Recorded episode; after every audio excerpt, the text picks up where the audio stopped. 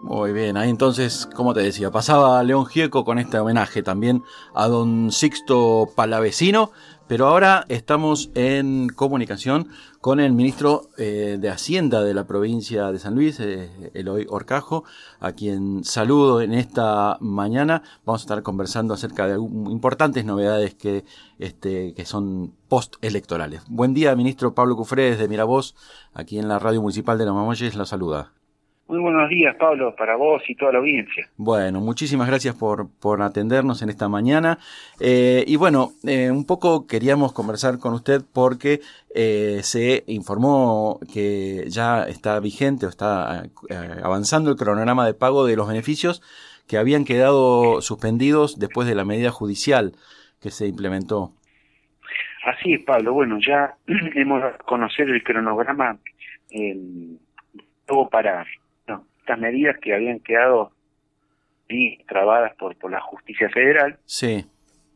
¿no? Eh, y que no pudimos hacer la realidad, eh, bueno, en los tiempos que, que pensábamos, ¿no? Así que, eh, por un lado, la que genera a la población y a todos los interesados que, que se inscribieron y que se anotaron en, en estas distintas herramientas que ofreció el gobierno de la provincia para para contribuir a la, a la, recuperación de la economía provincial o, para ayudar a los que más necesitan, bueno, eh, la tranquilidad de saber que esto se, se va a concretar y se va a hacer realidad, ¿no? Obviamente que uno hubiera deseado hacerlo en el anuncio, ¿no? Porque hay, hay, sectores donde por ahí eh, no, no pueden esperar, ¿no? Sí, por ahí el tiempo los los, los, los, los, angustia, bueno, necesitan una respuesta rápida.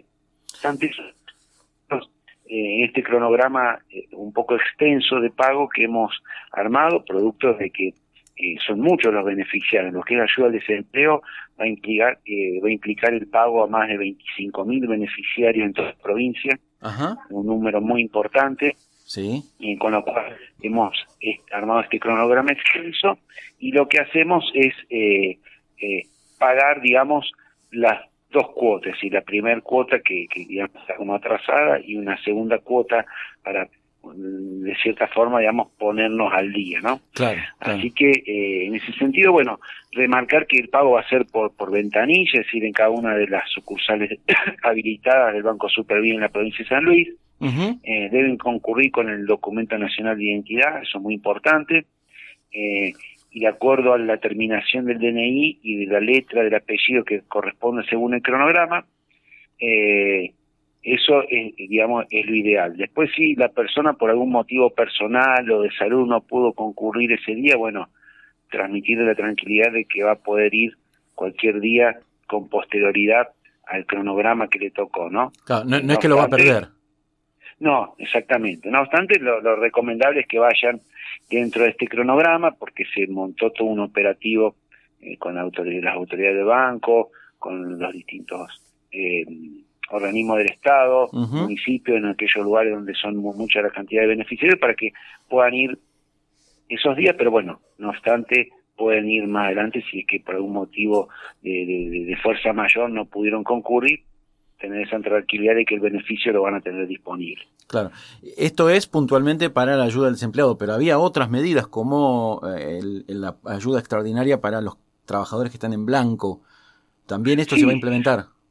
Exactamente, esa también esa herramienta generó mucha expectativa porque bueno, hay muchos trabajadores que aún estando registrados, eh, bueno, las categorías de sus convenios colectivos de trabajo eh, bueno, tienen, tienen valores que estaban por debajo de los 70 mil pesos. Bueno, esto se va a hacer efectivo a partir del 6 de diciembre. Estamos hablando de más de 16 mil trabajadores que estarían en condiciones de, de, cobrar este beneficio. También es un número muy importante de, de personas en toda la provincia. Eh, Acá tenemos una ventaja que el, prácticamente el 90% de ellos están bancarizados porque tienen una cuenta sueldo y cuando se inscribieron, no, no, nos, además de, presentar recibo de sueldo, también presentaron los datos de su cuenta bancaria, con lo cual eh, el pago va a ser más ágil, se va a depositar.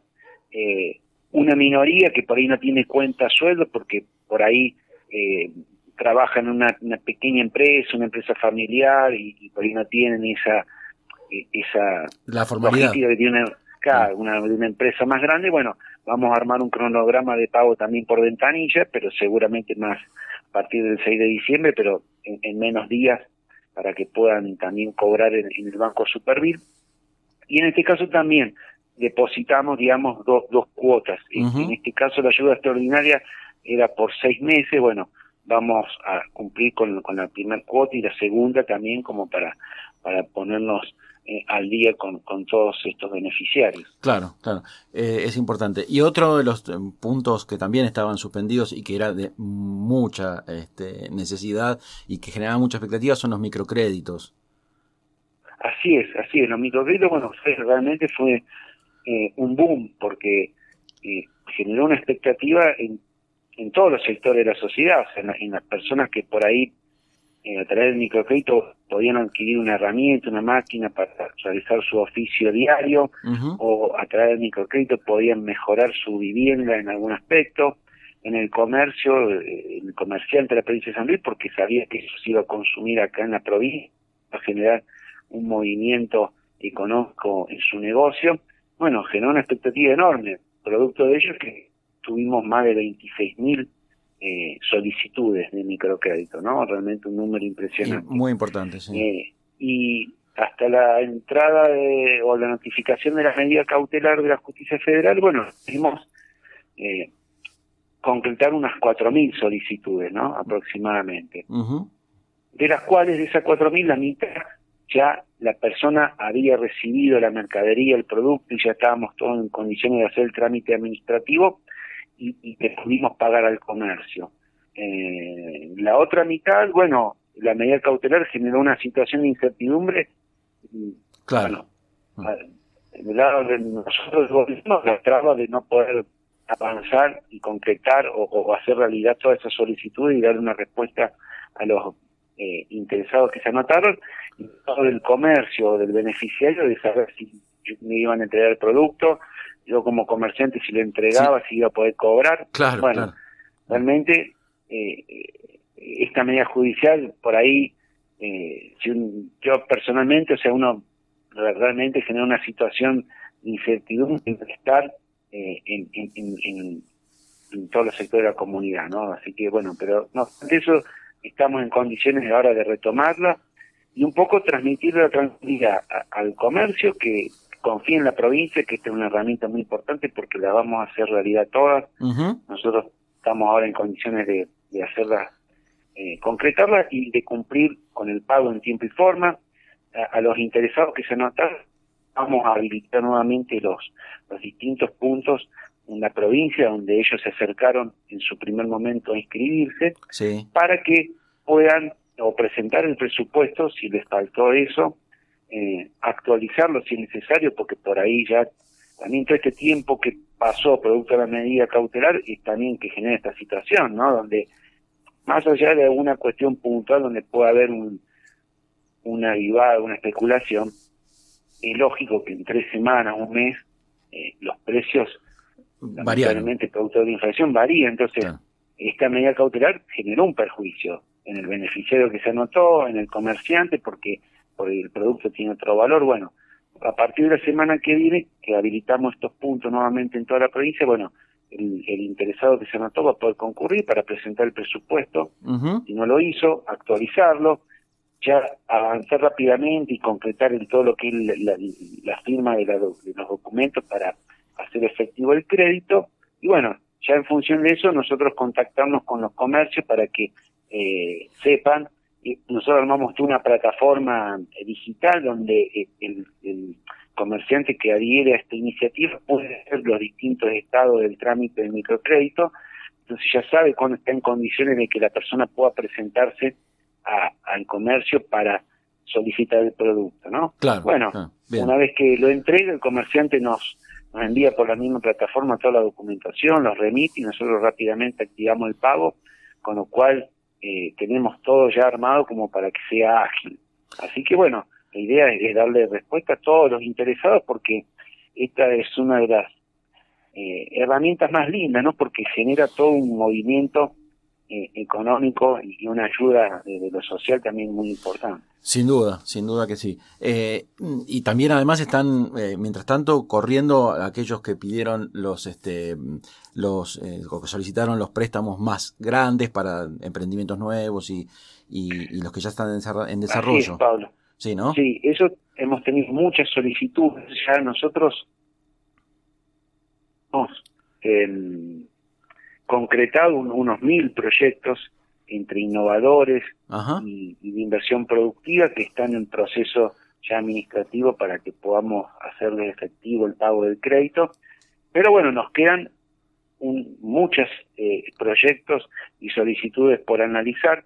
Eh, esto lo vamos a trabajar más personalizado, con todos los interesados, porque ahí necesitamos un contacto directo para ver el proyecto, eh, poder trabajarlo de manera conjunta, analizarlo, también eh, ver cuál es la capacidad de, pago que tiene el, emprendedor o el establecimiento que presenta un proyecto productivo para no, si bien es un crédito blando, sí, tampoco podemos eh, generar un perjuicio, ¿sí? otorgándole un crédito mayor de la, capacidad que tiene de, devolución. Entonces, son muchas las solicitudes, pero estas las vamos a ir trabajando con un equipo interdisciplinario, contactándonos directamente con, los emprendedores y con los, negocios o las empresas que presentaron un proyecto productivo para, para poder eh, trabajarlo a conciencia y hacerlo realidad.